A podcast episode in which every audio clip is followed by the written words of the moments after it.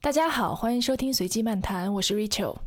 今天的嘉宾呢是张瑞潇，之前正好去宋思琴那边做了一个播客，然后瑞潇就加了我的微信，之后呢发过来一个 PDF，然后像是很长的一封信，然后我有被感动到。其实这个年头已经没有人真的说要写一个什么东西去讨论问题了。然后里面就讲到瑞潇这半年从辞职做全职奶爸，然后中间的一些思考和疑问，当然他有非常有趣的故事，所以我想，与其说我也给他写一封很长的信去一起讨论，还不如说就请他来播客聊聊天，也是一个尝试吧，看看能不能和瑞潇聊出来一些有趣的内容。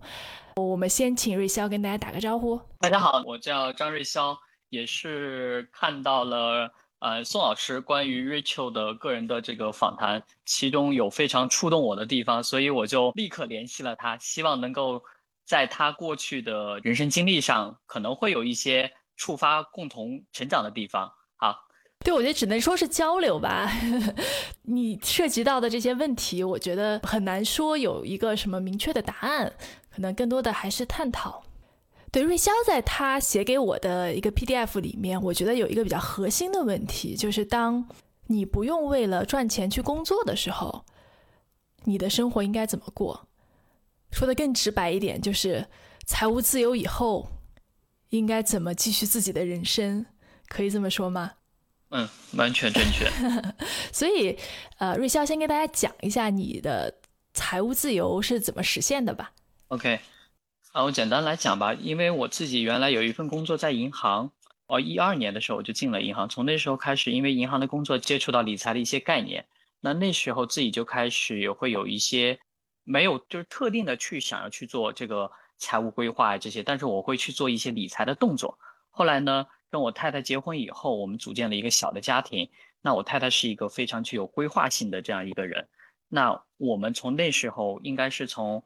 一六年、一五年、一六年的时候就开始，每个月我们会去登记自己的这个家庭的资产负债表，然后去做这个样子一个盘点。同时呢，我们会去拓宽自己的理财渠道。那我实现财务自由的理财的渠道其实就两点。第一个呢，是我有固定收益类的产品，它基本上覆盖了我的日常的这种家庭的生活的所有的开支，就是这个固收这一部分。那么另外一部分呢，就是基金。那基金呢，自己也是从二零一三年就开始做，通过二零一五年大跌以后，然后又开始重新做，那么到今年就是这个收益还是相对来说还是比较可观的。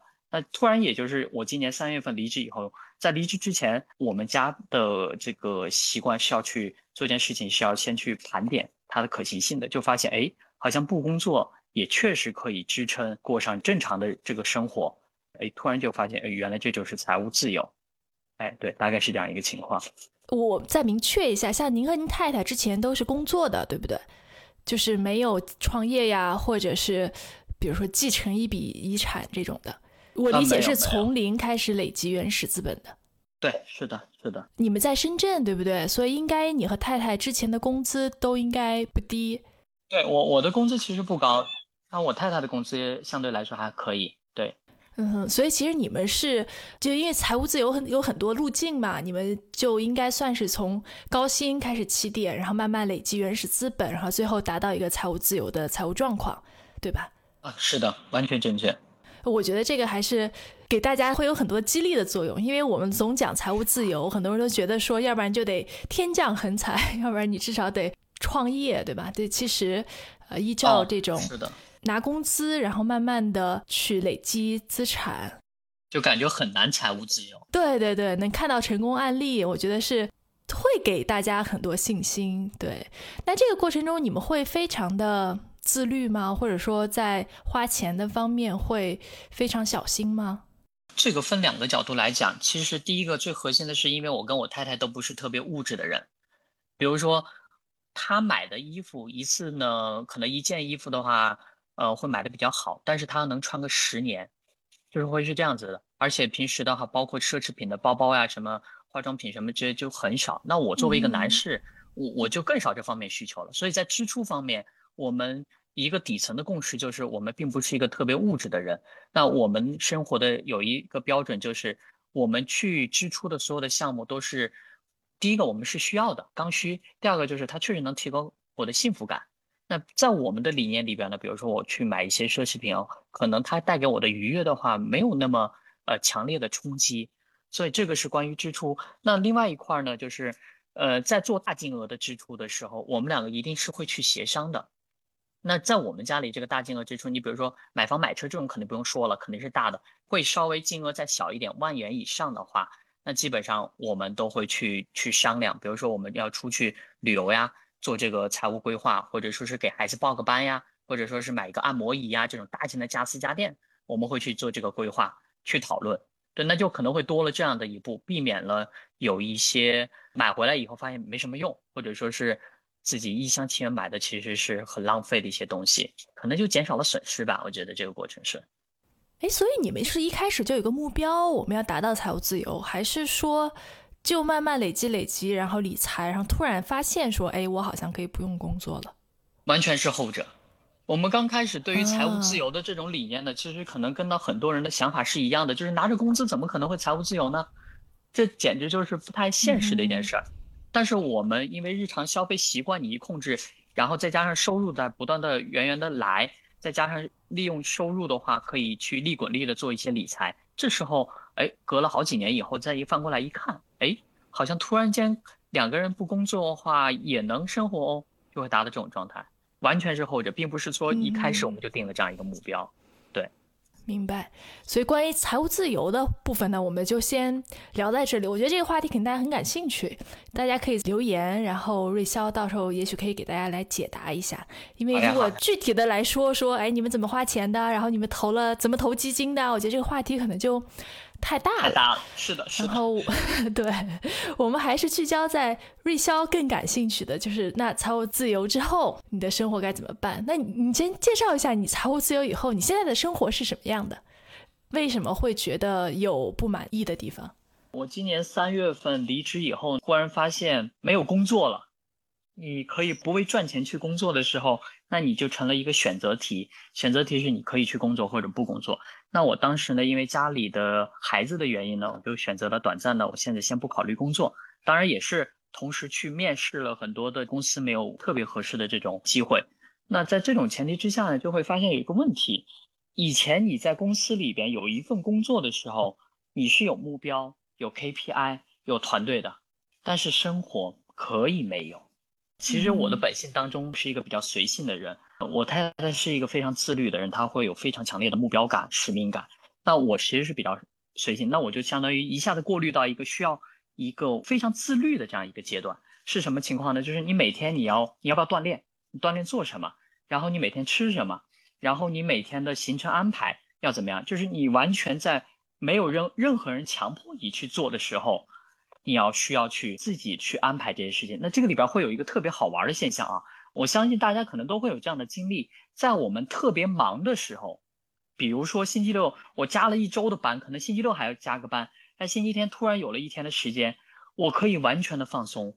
我不论是看电影、种种花、撸撸猫，还是读读书、去喝杯咖啡、去海边走一走，你可能会有很多的行程安排，你觉得时间不够用，但是当。你的每一天生活都是这样子，充满了时间，你可以做任何事的时候，一下子这些东西就会变得索然无味。这个就是我现在面临的最大的一个问题，它跟我想象的财务自由之前理解的状态完全不一样。因为我们可能正常都会觉得，哎，我有一天赚够了钱，当我不用为赚钱而去工作的时候，我可以去做什么，做什么事，做什么事。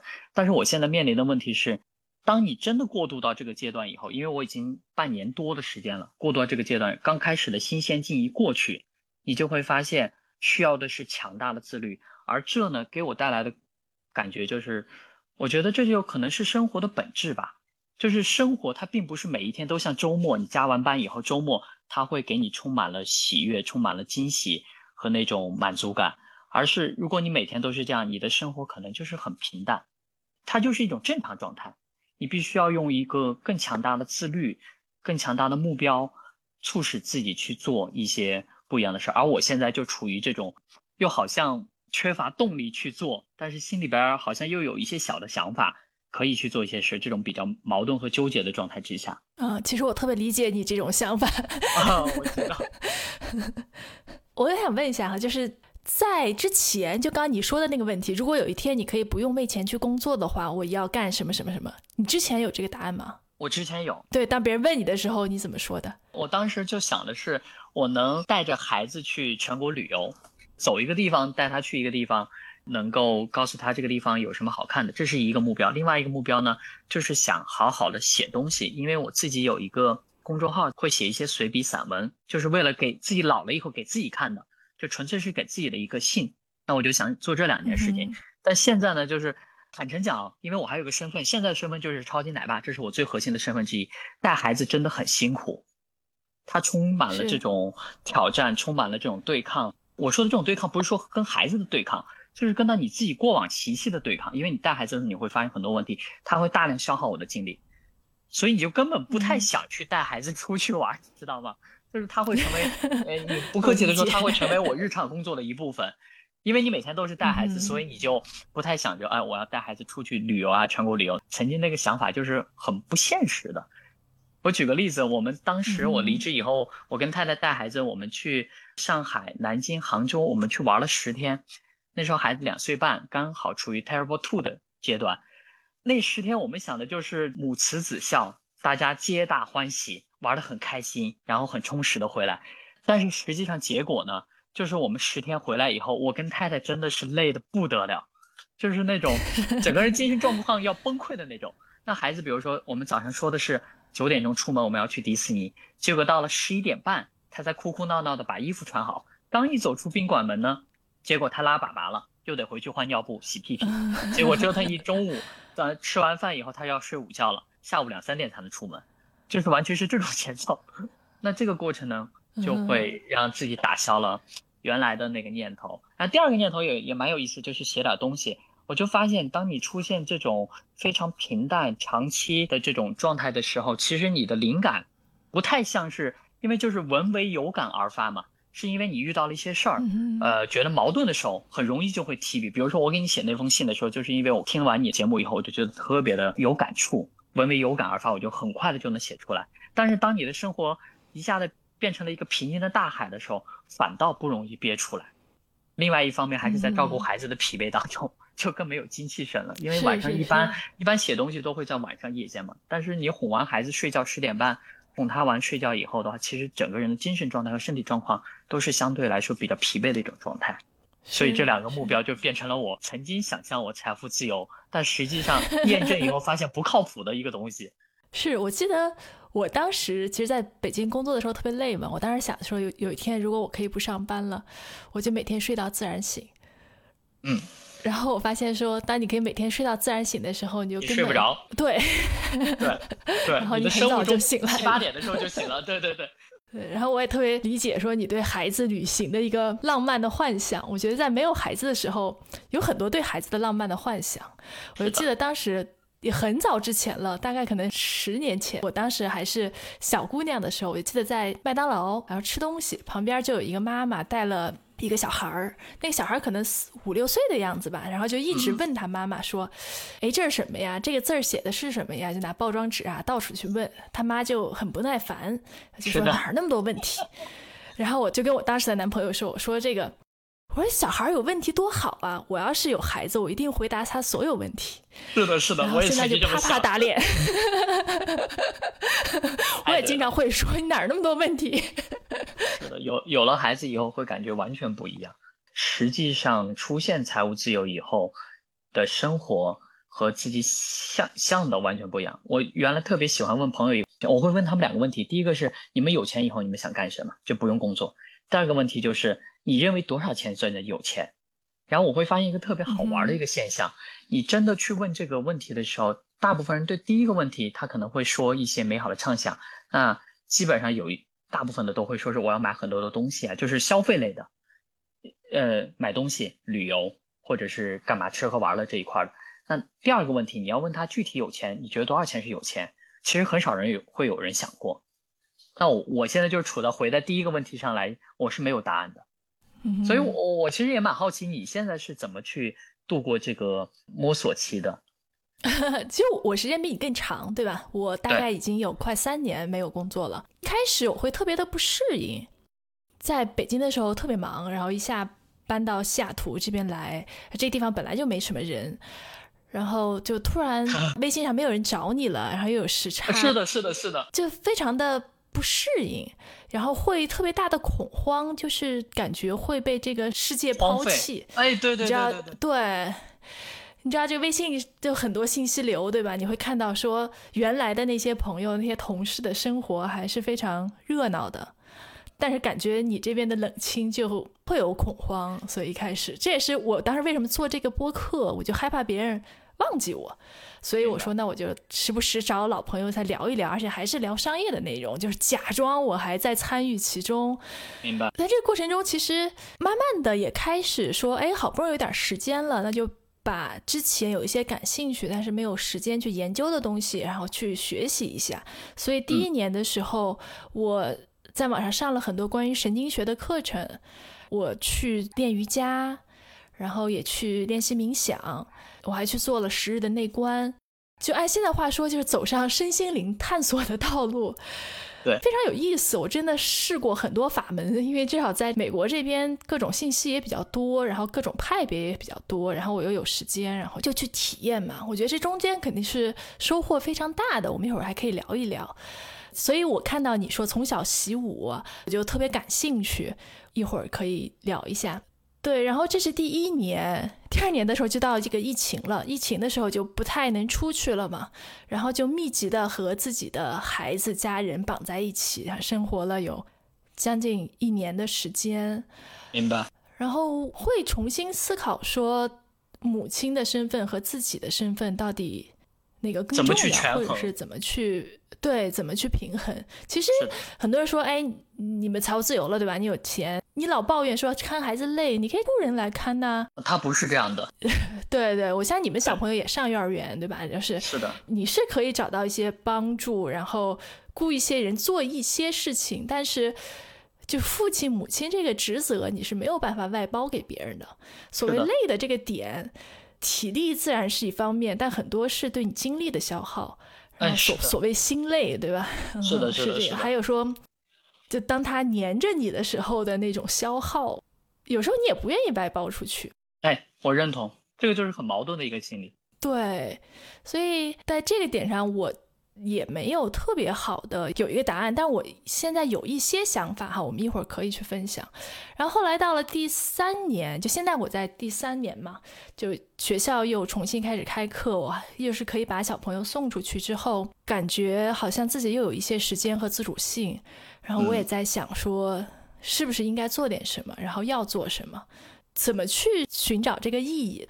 我很长一段时间，特别是在第二年的时候，我觉得可能生活就是没有意义的，这是好的，对吧？当你发现生活没有意义的时候，就说明你可以做任何的选择，你可以做所有事情，只要你能够承担责任。对的，对的，对。当然想到这个的时候，我其实是。很放松的，就是我放下了被这个时代、被原来的朋友、被商业社会抛弃的这个恐惧。以前我会以为那是意义，但当那不是的时候，其实你就自由了。就为什么我很长时间我可以不更新我的视频，我也可以不更新播客，对吧？我不会觉得内疚，我也不会有恐惧，就是你更自信的听从于自己的身体和想法。直到这个时候，我才慢慢觉得，说我找到了所谓放假，对吧？所谓休息的这个感觉。哇塞，我觉得你你刚才说的这一段其实特别好，我听的我觉得非常的受益。就真的是我现在在做的一件事情呢，就是我让自己心甘情愿的能够去躺平，你知道吗？我之前的所有的阶段。可能就像你说的，你在家里的时候，虽然你的时间上是空闲的，但是你的整个精神状态是紧张的，就你会觉得自己是不是在荒度生命，会有这种空虚感，然后会有一种挫败感。明明自己好像还是可以做点事情的，但是却无事可做，而且有很多的这个东西你是自己也看不上，不太想去碰的。哎，觉得这个东西太简单了，没什么价值。那现在呢，我就是特别像你刚才说的。我在努力的让自己去接纳一状态，就是你可以去躺平。这种躺平呢，真的是一天什么事都不做，但是你的心里是放松的。我在尝试让自己进入到这样的一个状态，哎，先让自己先能够去躺平。哎，其实我的这个转变，我可以从头讲，就从 身心灵的探索开始讲。我觉得也还是有一个过程的。我们也刚也聊你从小习武嘛，对，我记得你也是居士，对不对？你是学佛，对，净土宗的居士。对，我一开始是练瑜伽，然后慢慢呢就去做冥想。其实我之前对佛教也非常感兴趣，就在这个身心灵探索的当中，然后其实我也看了很多佛学的东西，包括之前其实也看了很多，我也觉得自己还是蛮有缘分的和这方面。真的就有一段时间，你说着迷也好，或者是非常的虔诚也好。我觉得我找到解脱，就是佛教的那一套非常呃究竟的、非常彻底的，嗯嗯啊，特别是你去做冥想，你从身体的第一手的知识，你就会，你真正体验到了什么是梦幻泡影，然后你会觉得这些东西都不是很重要，是的。然后因为冥想，它是可以帮助你去观察，然后去控制自己的情绪。我受益非常的大，在这个里面，然后你会生活的更平和，然后没有那么多的妄想。我当时会觉得，就每一天都很好，我不会希望说我一定要实现什么样，从而就不会带来失望。我其实觉得那个生活还挺好，但是一段时间以后，我也在反思。我不知道你练太极会不会有这种，像你做瑜伽或者特别是冥想的时候。你会有特别就因为叫 bliss，或者是就是那那种特别 愉悦、开心的感受。对，是的。我当时把那个叫做 natural high，就是你们 没有嗑药，但是你就是很嗨的那种很愉悦的感受。啊。然后我就在想，我要不要就是沉浸在这种感受里呢？因为我在一九年的年底十二月份的时候去了一次那个十日内观，然后出来之后，我基本上多的时候我每天做两个小时的冥想。然后后来到一个小时，整个过程是个很愉悦的过程，就生活也很好，都很融洽。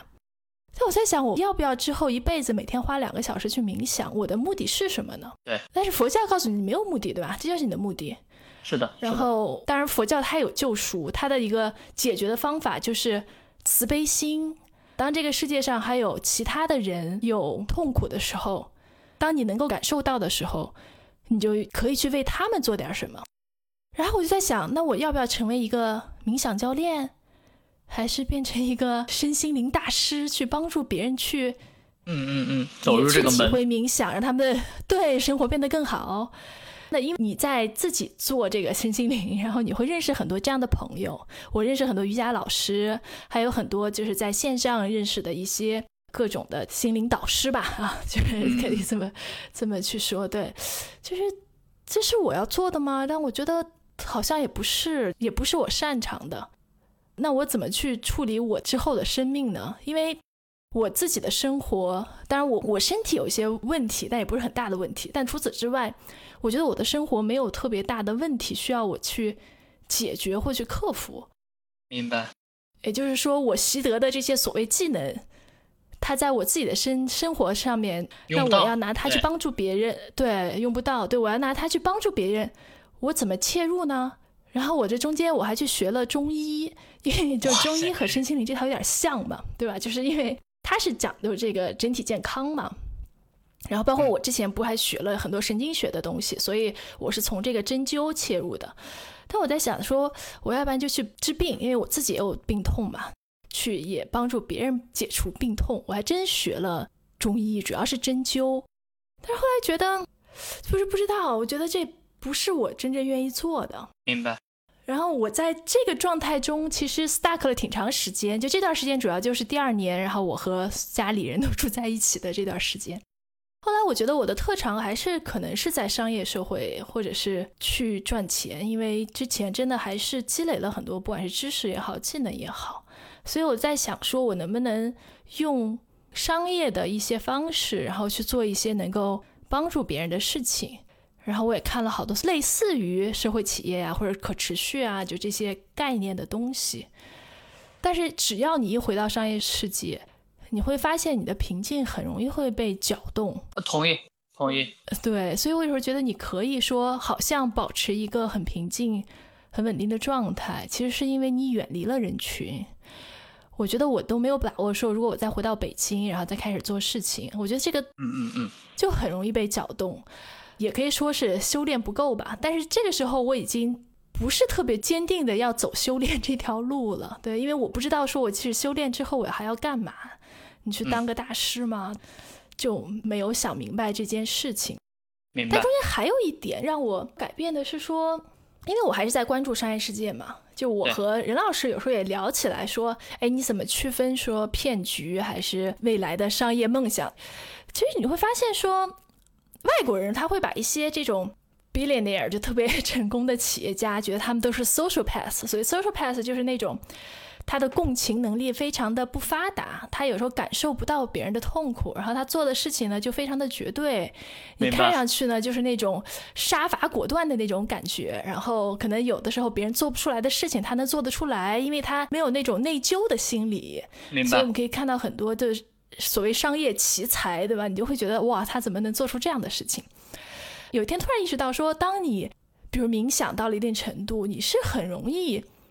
隔离自己的各种感情，嗯，是的，其中包括内疚，是的，这也是为什么会有一些高僧大德，然后会做出一些非常败坏名声的事情，然后包括基督教也会有一些牧师，然后他会做出了一些非常糟糕的事情，这里面的差距有时候特别小，当然唯一你可以去控制他的就是所谓的慈悲心，因为这是你唯一的。看门人，对吧？就是你能不能感受到别人痛苦，然后用这个来感受自己。但除此之外，它其实是它有点像是一种 super power。当你可以控制自己的情绪，就所谓拨开罩在自己情绪之外，看到更真实的世界之后，其实这是一个 super power。嗯，然后你可以用它来做好的事情，就是帮助更多的人解脱，也可以用它来蒙蔽自己。我就突然觉得，其实这个有时候。差别也不是很大。当如果这只是个工具的话，目的就变得更重要了。你到底要做什么？是的，佛教这条路，我曾经以为他给我找到了答案，后来又发现说，可能我觉得佛教这条路可能不是最适合我的。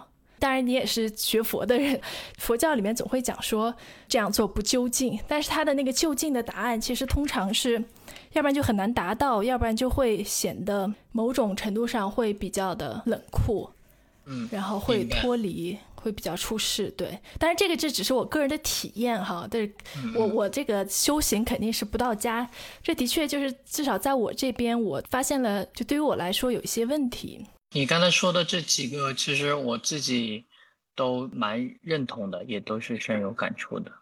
哎，你继续，你继续。我刚说的都是理性思考，但是其实让我有这些思考的，其实最直观的是一些情绪和感受。我会发现，你长期被憋在这个家庭生活当中，特别是疫情的那段期间，你会有一些情绪。这些情绪包括说无聊，包括说。你想有一些新鲜感，对，包括说某种意义上是孤独吧，我就想找一些朋友去打电话。这种孤独并不是说这个我家人就在身边，对吧？但是你已经没有原来说在北京那种热闹的环境，动不动大家出来喝个下午茶或者吃个火锅的那种那种感觉。当我有这种情绪的时候，我可以通过冥想把它隔离掉，然后回到那种。欣喜的状态当中，但是我觉得我为什么要这么做呢？所以我当时跟我一个朋友，就是 Jess，他也是灵性导师，对我跟他聊，然后他说：“你这很正常啊，就 be human，对吧？不要去过多的要求自己。”就他们也会经常说一个词叫灵性正确，对吧？当你修行，然后就会告诉你说什么是灵性正确啊。但修到家的人会这么想，你也应该这么想。然后我当时说，其其实我也可以那么做，但是我为什么呢？我觉得这是一个真的让我去思考，然后重新怀疑的一个点。我回头想说，这肯定也是好的。就当你有各种的情绪，包括你有各种的欲望的时候，其实这正是生命力的表现。就像我学针灸的时候，针灸会讲感嘛。我包括你练武的话，太极它也会讲气。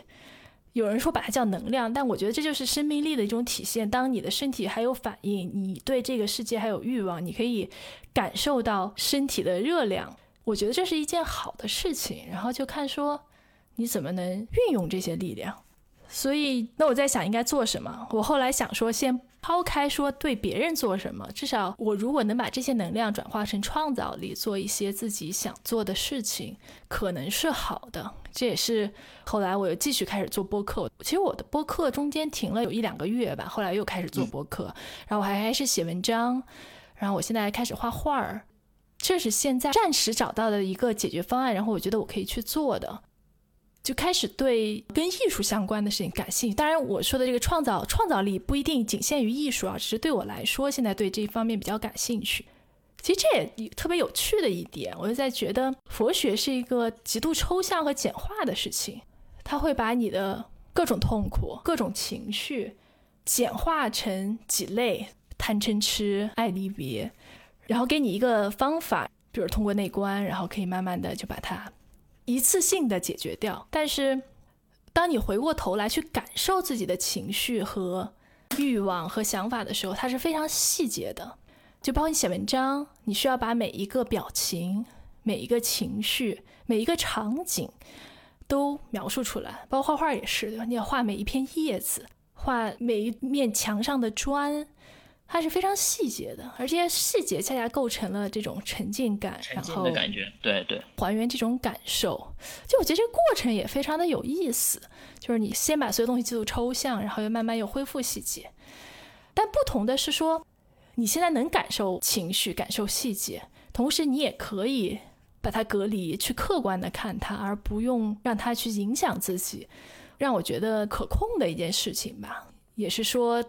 兜兜转转，身心灵弄了快三年，然后最后走到这里，看似是在原点，但其实还是不太一样吧。嗯，反正这是我现在的总结，就是身心灵搞了三年，最后还是回到了原点。就到现在，我我应该不太会出家，然后大大部分我还是相信科学的，然后我做的事情越来越感性化，然后具体化。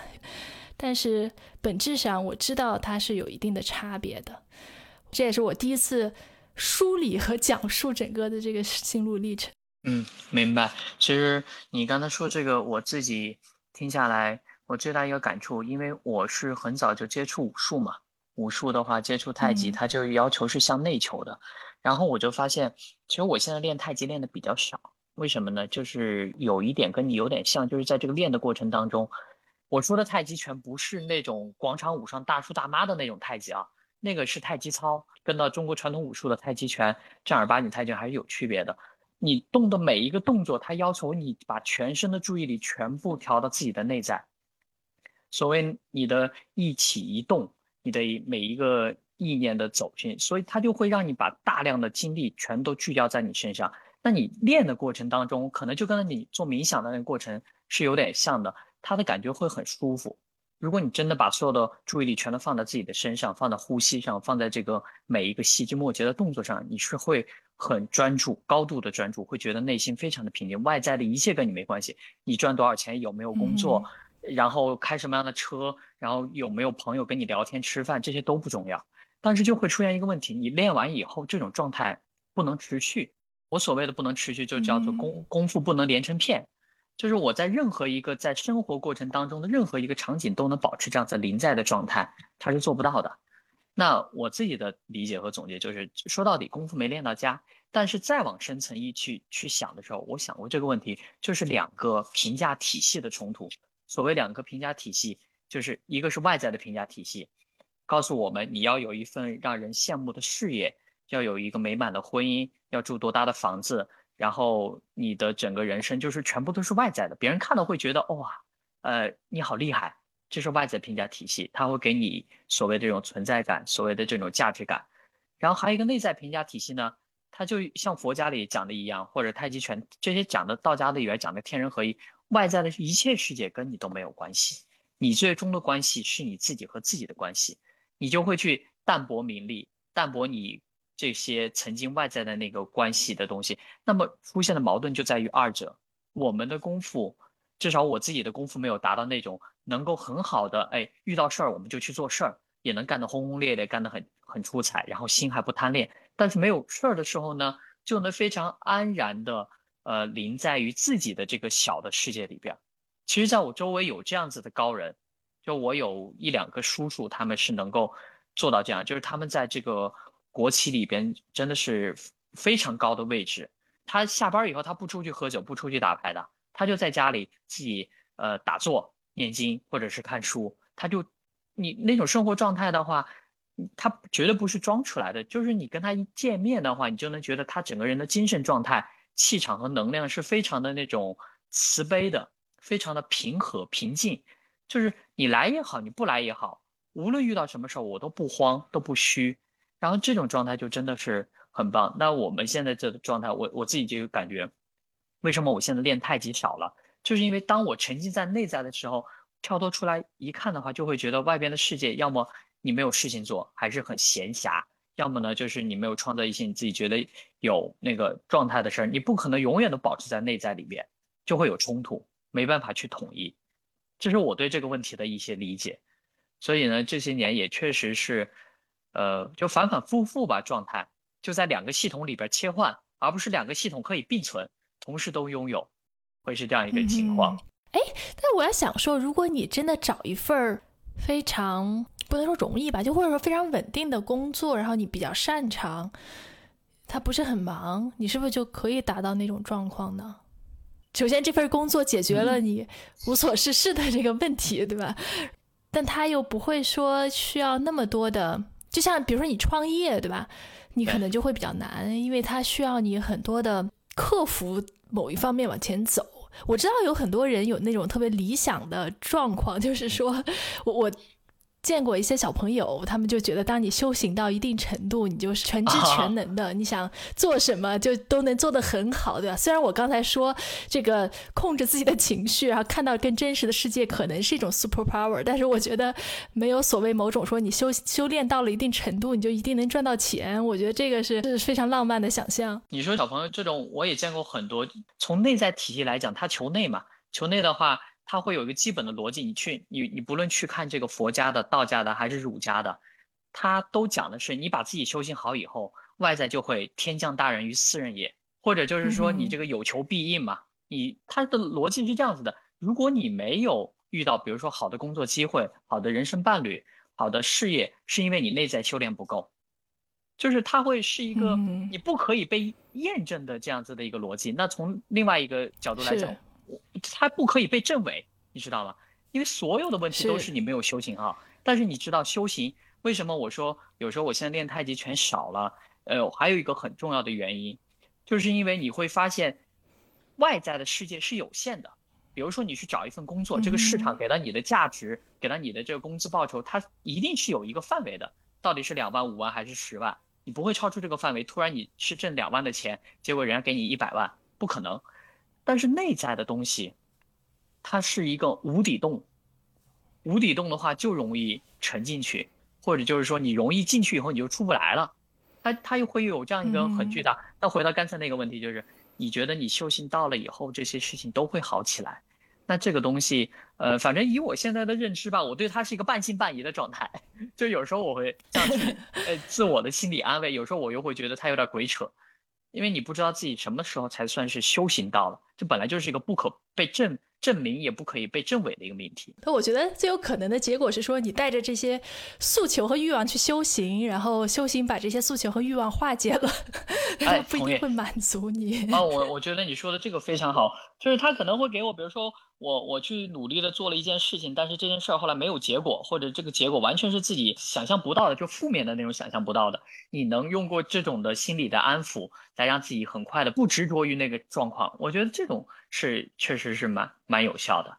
对，但你要说是完全我们就什么事儿不做，就光去内在修行，呃，虽然我见过有这样的高人啊，但是。就像你说的，这条路适不适合我们这种根性？你看这个佛家里边又很有意思，他就讲这个人的根性不同。最好的根性的人呢，就是这个老师说一句话，圣贤说一句话，他就听而信之，并且行之。那我们这种呢，就属于听了以后，我还会去琢磨，这说的是真话还是假话？你看，它又是一个不可被证实或者真伪的命题。对，我觉得根性是一方面，另一种也是原来的人他信息有限。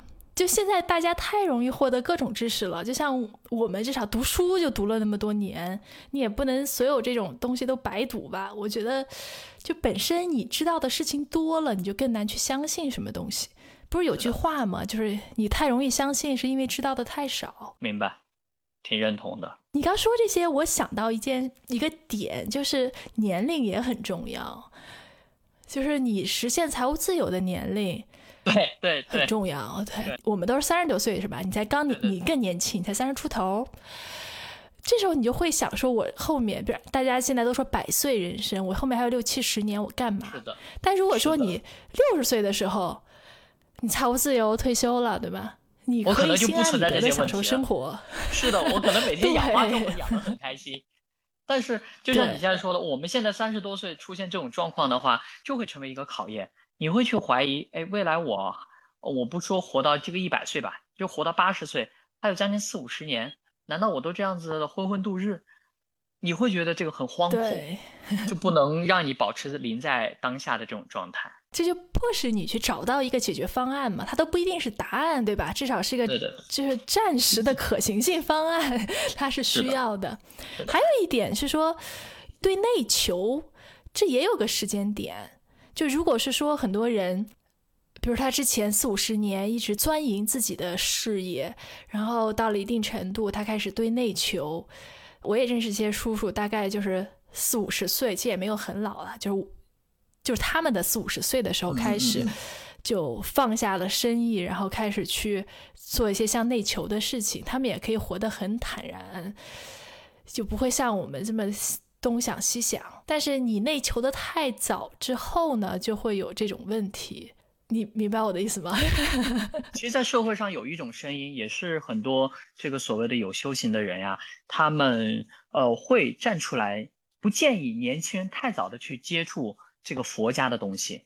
年轻人要学什么？要学儒家。儒家就是干嘛？就是做事儿嘛，具体的一些事情，然后怎么去呃成家立业。怎么去修身齐家平天下，就类似像这种，它是跟它整个社会发展是息息相相融的。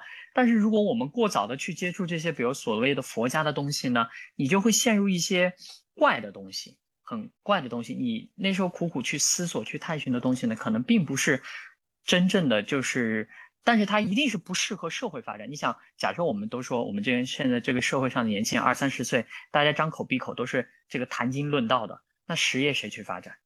就是经常我们听到那个段子的故事，那个渔夫在海滩上晒着太阳，然后他说我忙碌什么，最后不还是为了晒太阳嘛？所以我什么都不干。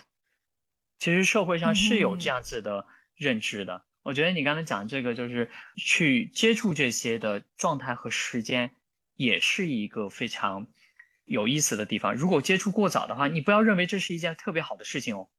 在我现在看来，我有时候就觉得，其实很多人，你看人家每天打工，或者说是不像我们这种会特意去在意这些所谓的这种内心的平和呀，或者是去解决这个空虚感的这种人，人家可能过得很没事找事儿，那就真的是觉得你们简直就是这个作作出来的，就是这种有钱了，每天在家里晒晒太阳、玩玩游戏、看看电视不好吗？然后每每天去健个身呀，干嘛的不好吗？就会觉得。完完全就是那种装出来的或者做出来的，确实是，我觉得。但你刚才说回来，你刚才提到有一个你你给我就是说我应该去找一个相对时间相对 OK 的这个工作，其实这个是我的现现阶段的在寻找的一个呃目标，在寻找的一个东西，但只是到现在为止好像还没有找到特别合适的团队或者说是呃事情。但我发现一定还是要找两三个，至少是三个以上吧，这样一个小的团队去做一些。事情，你你才会有那种感觉。要是一个人的话，长期反正我自律不好。你看我自己也在做短视频，我收集了很多素材，到了最后就真的不想做，可能跟你那个做播客的心情有一点点像。那素材都收集好，不想剪辑。我现在已经很坦然了，我觉得我不想做，这就是这件事情契机不到的。我现在非常坦然这件事情。但是就像你刚刚说的，找个工作，其实这件事情也不是很好操作。我也想过说，因为这边有很多大厂嘛，我就去找一个这种。就比较闲的事情，然后再做点自己的事情，可以解决部分的这种跟人接触少啊，然后无聊。但是后来想想，说我图什么呀？就你再找份工作，一天也得七八个小时。然后那干点自己的事儿不好吗？然后就会说那什么是自己的事儿？所以也不是很容易。嗯，这个确实都是需要去探索。我刚开始去大厂，呃，也去谈过，包括因为我是过去是做培训的，过去四年当中我是做培训的，企业大学里边出来的。那大厂里边就会发现，呃，我过去在的这个公司呢，就相当来说我是培养了一些综合能力，但是大厂他要的是工具人，他要的这个东西非常的细分。所以呢，这个就会出现一些新的问题。人人家可能跟我聊完以后，觉得我这个地方也用不上你这么多能力，而且你要的那个薪资待遇，我也不想给你那么高，就很矛盾。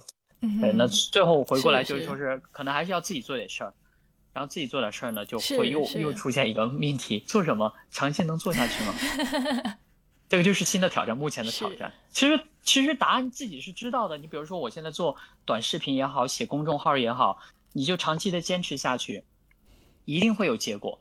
这个结果不是说粉丝多少万，然后几百万、几千万的，而是你我一定会把它变成一个持续的，自己觉得哎哦哦，这事儿好像还有点意义的。但就现阶段好像很矛盾，这个事儿我要不要做呢？好像做的话也也就那样。我觉得慢慢可能会找到吧。就我在这个过程中，我也试过很多东西，比如说。做播客、做短视频，然后做长视频，而唯一坚持下来的就是做播客。我觉得他之所以能坚持下来，也是因为他可能时间最长。你有时候看看说哇，好像真的有有一些朋友在听，然后会有一些反馈，认识一些新的朋友，而且就越做越容易嘛，肯定是这样的。他也不会说占用你很多的时间。对，那很好，真的很好。我现在我希望自己能更多的去玩儿，去 play，就包括。我和我先生一起去攀岩，然后我每年也都去滑雪，然后现在就不知道疫情是什么情况哈，但是就如果能持续转好的话，我们希望更多的去旅行，就是还是体验吧。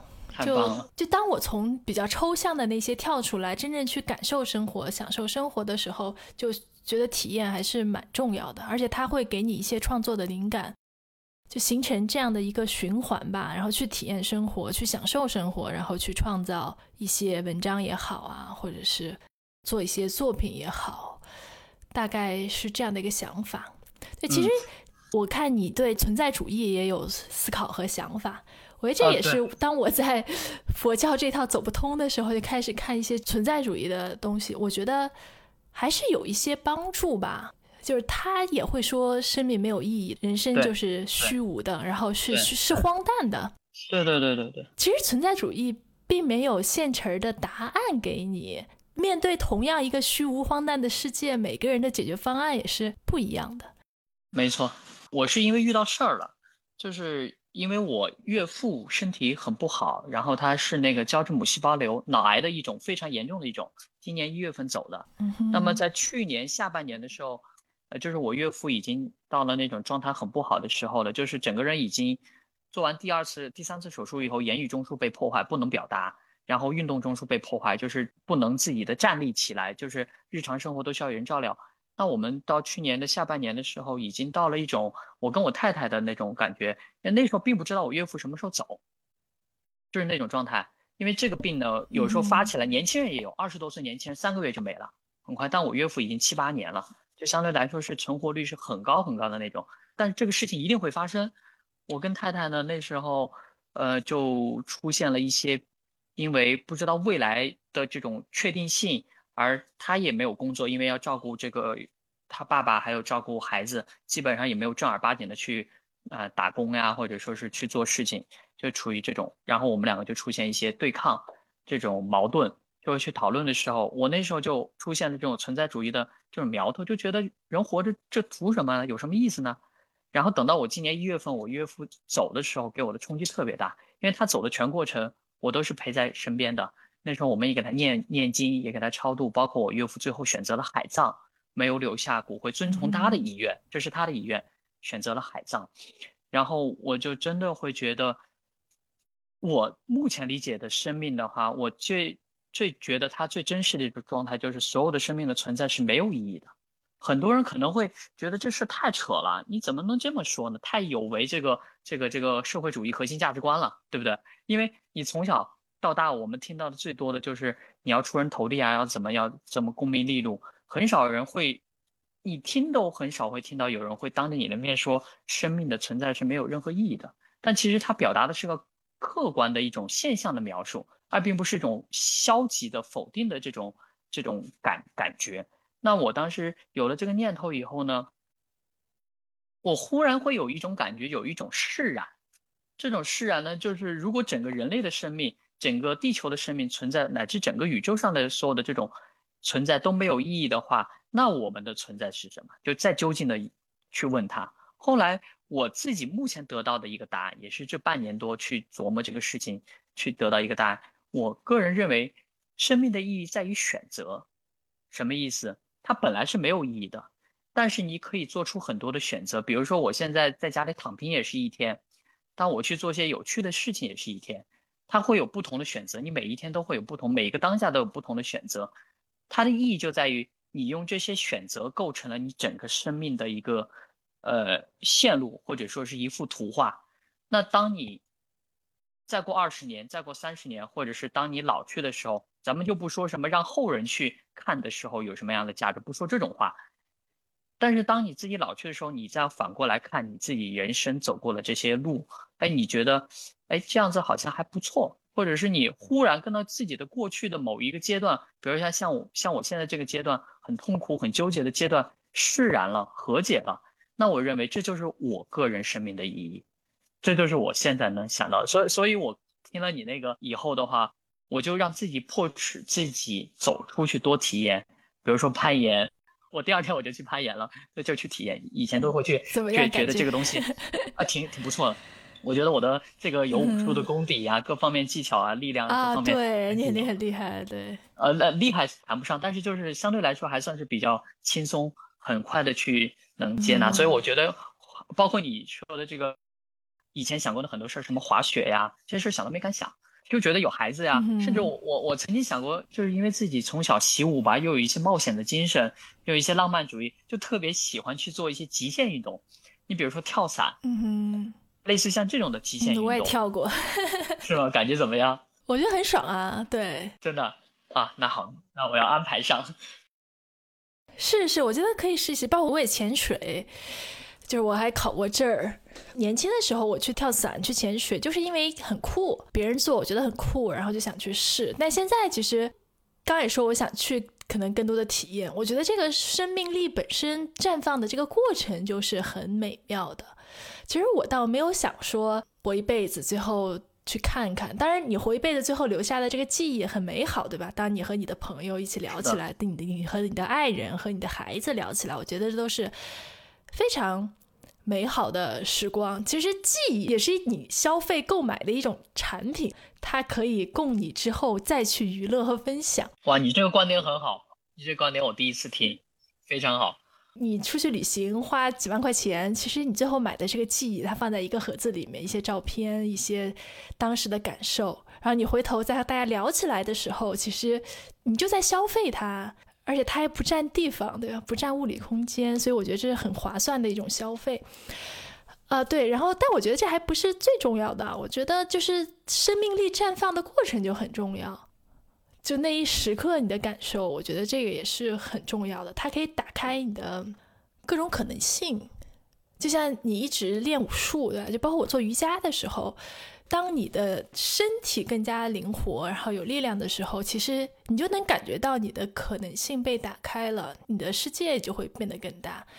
同样说，当你冥想，其实我觉得冥想就是对神经系统的一种锻炼，它也可以打开你的可能性。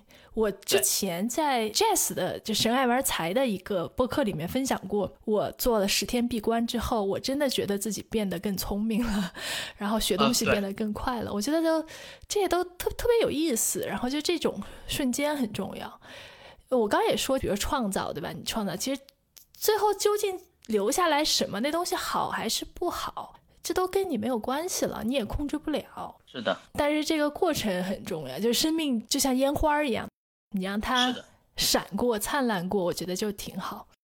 我现在呢，这个阶段，呃，就是特别听了你的那一次采访以后，我就很感触的是，我可能要给自己多一次多一些体验，比如说像攀岩这种曾经自己特别想去，但是总是给自己各种找理由、找借口，呃，没有去的，多去一些体验，让自己先动起来，不要一味的去特特特别的沉浸在那种一个人的那种，因为你知道，有时候真的一个人浸在那种孩子一送完以后。特别疲惫的那种状态其实不好，看看手机刷刷手机，可能一天也就过去了。晚上的话状态就会更不好，因为你会觉得没什么意思，一天过的。对，但是就让自己先动起来，玩很重要，对吧？我觉得我们从小玩的过程特别少，就一直在学习，然后对，然后就工作赚钱。我现在看我们家的小朋友。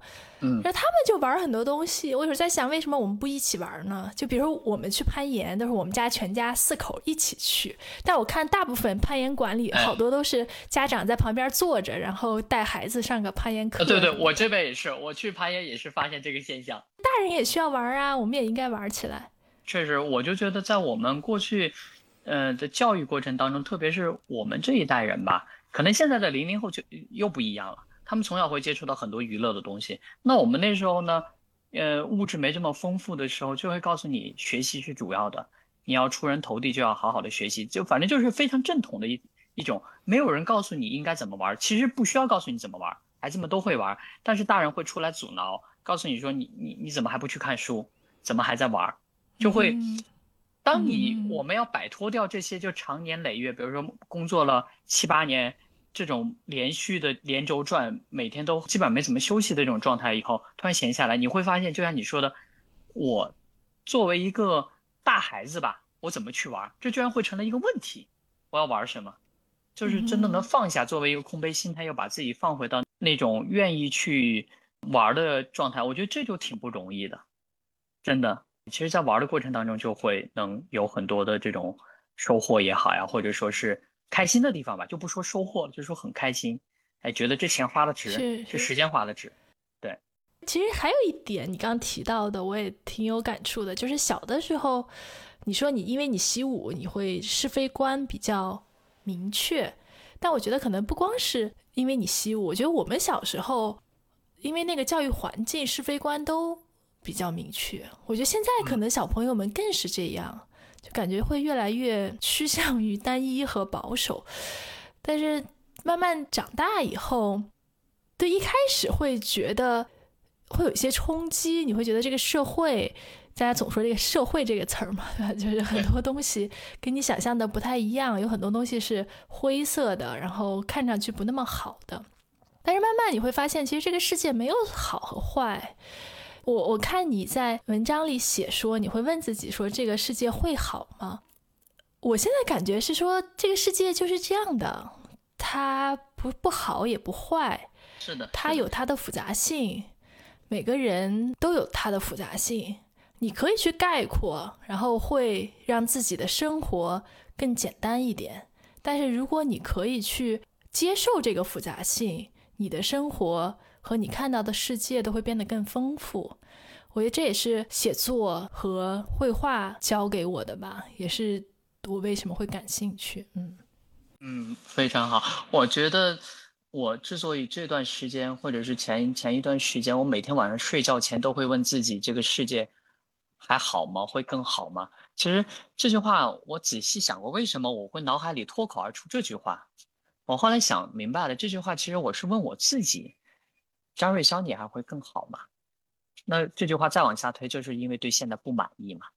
因为有不满意的地方，才会存在你想要一个更好。就是说，一个人如果他当下很好的话，他第一个他不会去想念过去，不会想念过去那些高光时刻呀，或者是过去的记忆或者美好的东西。第二个，他不会去贪恋未来，因为他现在觉得已经是很不错了。未来怎么样，他不知道，但是会充满信心。那这种状态就很好。那我觉得，之所以会问这个问题，其实我后来想了一下，映射的是映射在我自己的世界会更好嘛？那我现在没有答案。但是就像你说的，我觉得这个可能会是一个需要是花时间去慢慢的一步一步往前走。我就觉得，我如果画一幅画，形容现在自己的状况呢，就像自己被深夜丢在了一片大峡谷里边，这个大峡谷里边有非常厚的草。草坪，草很高，我在掉一条一一片草坪里边，然后出现了很浓很浓的雾，没有光，我往哪个方向走好像都可以，但是好像就不想动，就想原地待着，因为感觉走哪个方向，因为雾太大了，根本不知道该往哪个角。这是我脑海当中出现的一幅画面，来形容我现在这个人生阶段的。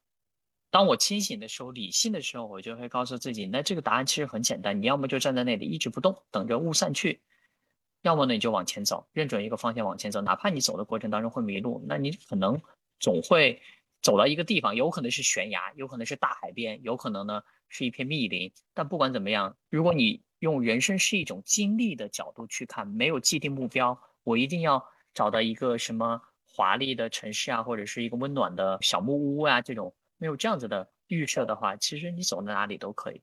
但难就难在你怎么让自己能持之以恒的、一以贯之的用这样的心态去提醒自己。我现在这种经历也是一种很难得的一个状态。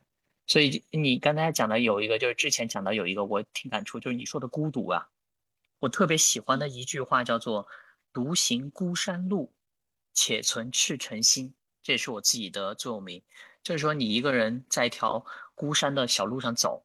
那你保持一颗赤诚心，但是这个事情是这样子的，就是我很早以前就意识到，我们每个人的生命的状态，它都是有孤独的。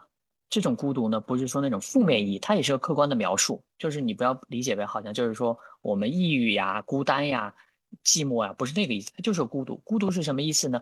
你人生上的所有的朋友，所有的亲密的关系，都只能陪伴你走一路，而不可能陪伴你走到。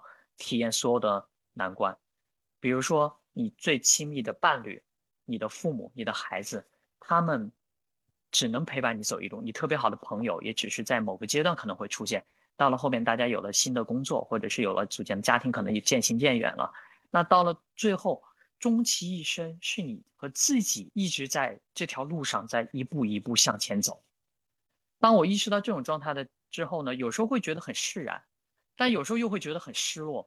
你比如说心情不好的时候，或者是特别有点像轻度抑郁的那种时候，这种状态持续久了会轻度抑郁的时候，你就希望有个人能够跟他完全的去倾诉、理解，然后能够给你感同身受的一些反馈吧。他不一定是给你一些建议和指导，因为建议和指导其实是最简单的。但这种状态呢，你会发现过去这一段路以后，下边还有，因为你不知道什么时候又会出现这种状态。那到了最后的话，就会发现自己孤独是一个常态，或者是一个永恒的话题。从你出生到死亡这一条路上呢，我们每个人终其一生要学会的是，就对我自己来讲，一个很重要的课程就是怎么去跟到我内心的那个孩子，安抚他说没有关系，瑞肖，不管现在好不好，我会一直陪伴着你。我我真的会经常会这样去跟他自己讲，包括我写那个一千零一封信，其实。说写信写给别人看很重要的时候，你会发现有时候写信是写给自己看的，就是安抚自己内心的那个小男孩，告诉他说：“瑞香，你不要慌，不用怕，呃，我会一直陪伴着你，哪怕我不知道前面是悬崖，还是一片死海，还是温柔乡，还是怎么样的一个东西都不知道，但我会一直陪伴着你。我觉得这个状态，在我这个阶段更加的突出，或者说是这种感受会更加的鲜明，因为我太太对我也没有要求。当然，她自己工作也很忙，但是她会很支持我去做任何事。哎，everything，你你去攀岩也好，你去骑车也好，你干嘛都行。哎，因为她也知道我不会做一些很出格的事儿，那么她也很支持我。那你就会发现，最后回到自己的所有的问题来，你自己要怎么去做，又会回到这个问题上来。那就是在这个阶段，孤独的感觉会特别的强烈。那我跟我的孩子在一起的时候，我也会把这种。感觉特意的去给自己强调吧，就是告诉孩子，孩子不是我们的衍生品，也不是我们的产物。孩子呢，是因为因缘和合，他刚好借我们父母的这个父精母血嘛，融合在一起来到的这个世界上。但自从他出生的这一刻来讲，我作为父亲，就可能要开始学着跟他一天一天的要说道别，说再见，因为终其一生，他到了可能。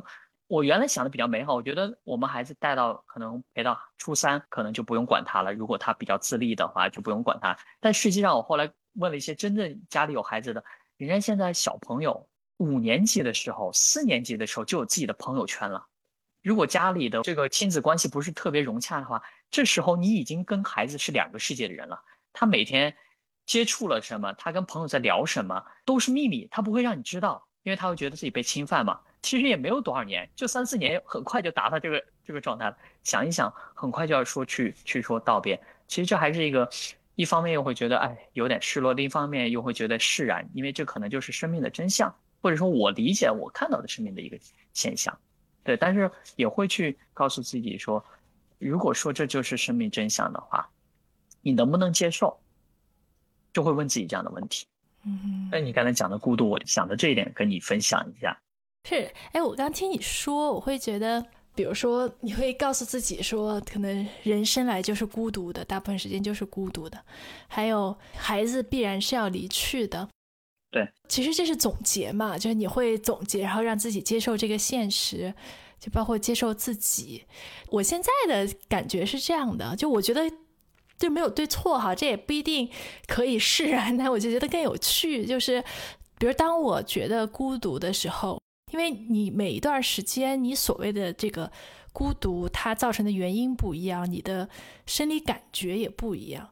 然后我就会去观察它，去想说我现在到底是什么感觉，我为什么会有这样的感觉，它到底是什么？我有时候会把它写出来，然后有时候我会把它说出来。就比如说，我会会跟我老公说，前一段时间我就经常拉着他说，我为什么会觉得婚姻生活非常无聊？嗯，我想找一些新的刺激，但为什么会想找这个刺激？刺激是什么？然后他也老觉得我有病，但是我会跟他讲，然后 我就觉得这个过程很有意思。嗯，就像那个佛法说的无常嘛，就不管你此时的是什么，它都会过去的，就一切东西都会变，外在在变，其实你内在也在变。当它出现的时候，我觉得哎，这很好，又来了一个有趣的东西，然后就看它。就像前一阵那个向标特别火的那本书，那个题目我觉得特别好，就把自己当做方法。嗯，就是你经历的一切，你的各种感觉，你都可以去看它，然后去看它背后是什么。它有时候可能关乎你自己，但更多的时候，它关乎你在的环境和你和别人的关系。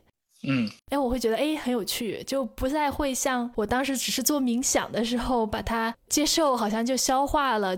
我觉得佛教特别擅长于解构一个问题，然后就把一个问题消解掉。对，是的，那个其实很有用，但是它会反复，而且不是对谁都有用。对。然后，但现在我会把一个问题复杂化、丰富化，然后让它绽放，然后它最终也会消失。但这个过程，我觉得哎，有点意思。嗯，明白。哎，这个这个思路是挺奇特的。一般来讲，确实出现问题，大家习惯性会解构嘛。就把它拆解，嗯，去分析这个问题到底是什么原因，这些原因里边哪些是真的，哪些是假的，哪些是主要原因，哪些是次要原因，然后一个一个按照这样逻辑线条下来。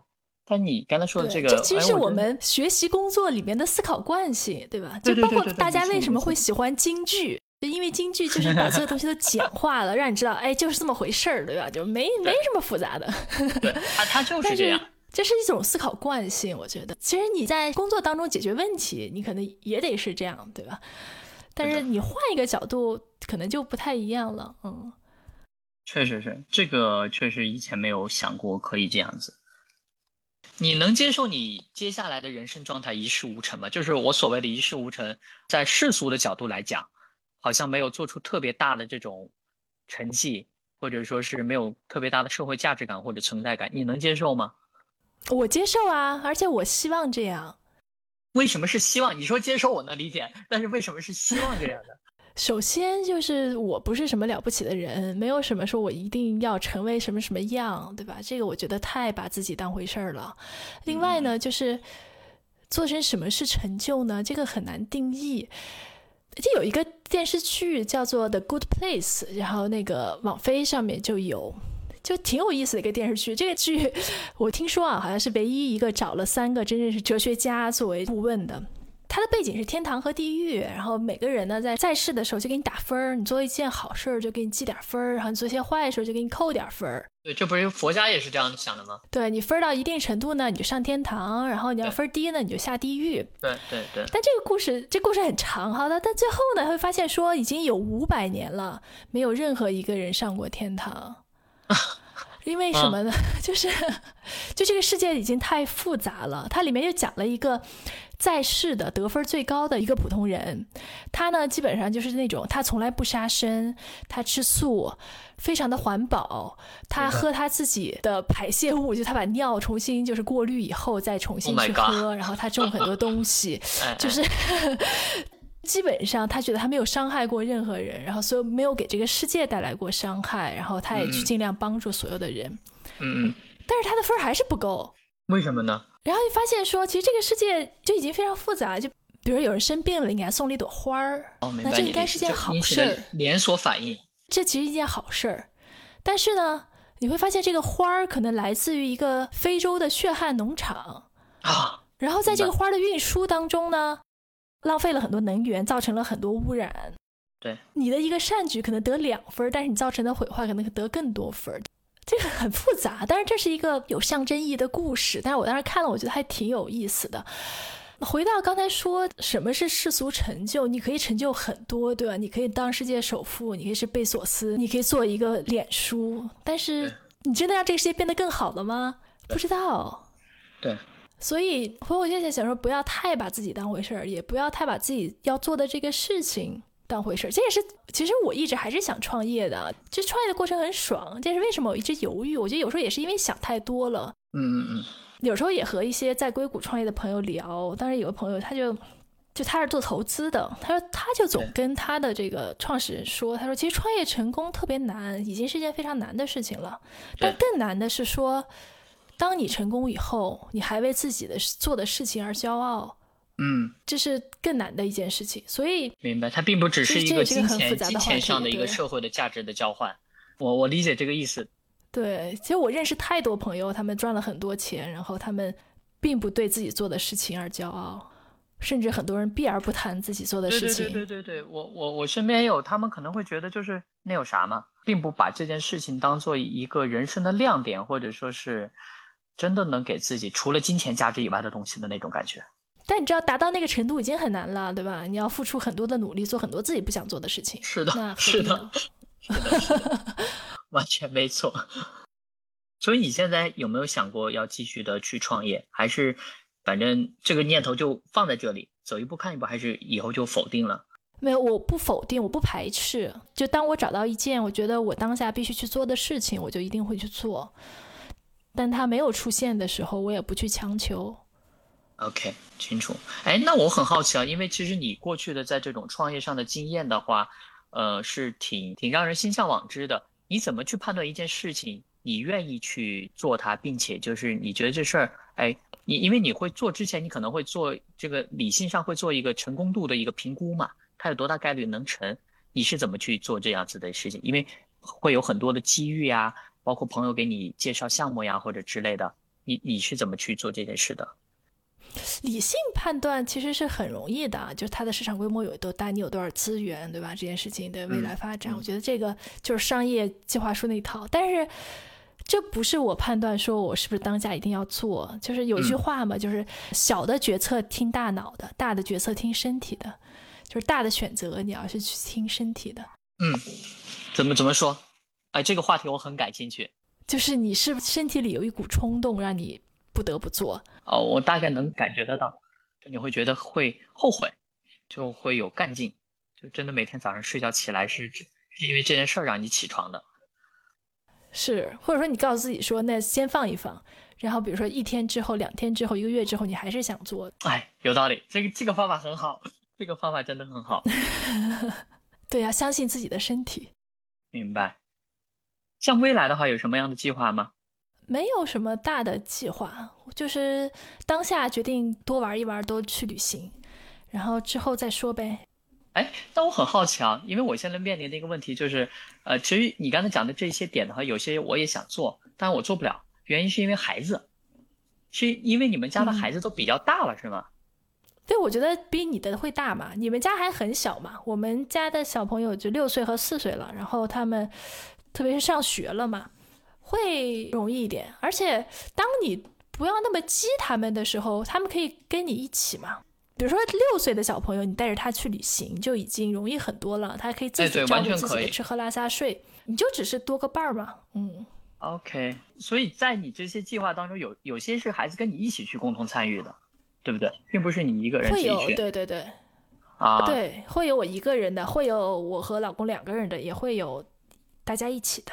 哦，明白了。我有时候就会想去做一些事儿的时候，就会确实会觉得孩子怎么办呢？那你这个也不太好去去处理这件事情。有时候，比如说一个短期的旅行，可能就三四天，对吧？嗯完全可以交给太太或者是交给长辈嘛。是这样子的。有时候自己出去走一走的话，就会交给爸妈。我觉得我们也聊了挺长时间的，你还有没有哪些想聊但是没有聊到的？嗯、坦诚来讲，咱们是从来没有见过面，然后也没有说是网上交流了很长时间，真的是纯粹是第一次这样就能开门见山的去聊到这种程度。呃，我觉得还是蛮有收获的，很感谢你，很感谢你。没有没有没有，我也特别感谢瑞潇，然后可以给我这样一个机会去梳理过去三年的一些想法的变化。我觉得这个过程还挺有意思的，而且也是对我来说很重要的一段时间吧。明白也。谢谢瑞潇。行，那保持联系，后面有什么问题咱们再随时再交流了。那我们今天就先这样，感谢大家收听本期的随机漫谈，我们下回见，拜拜。好，拜拜。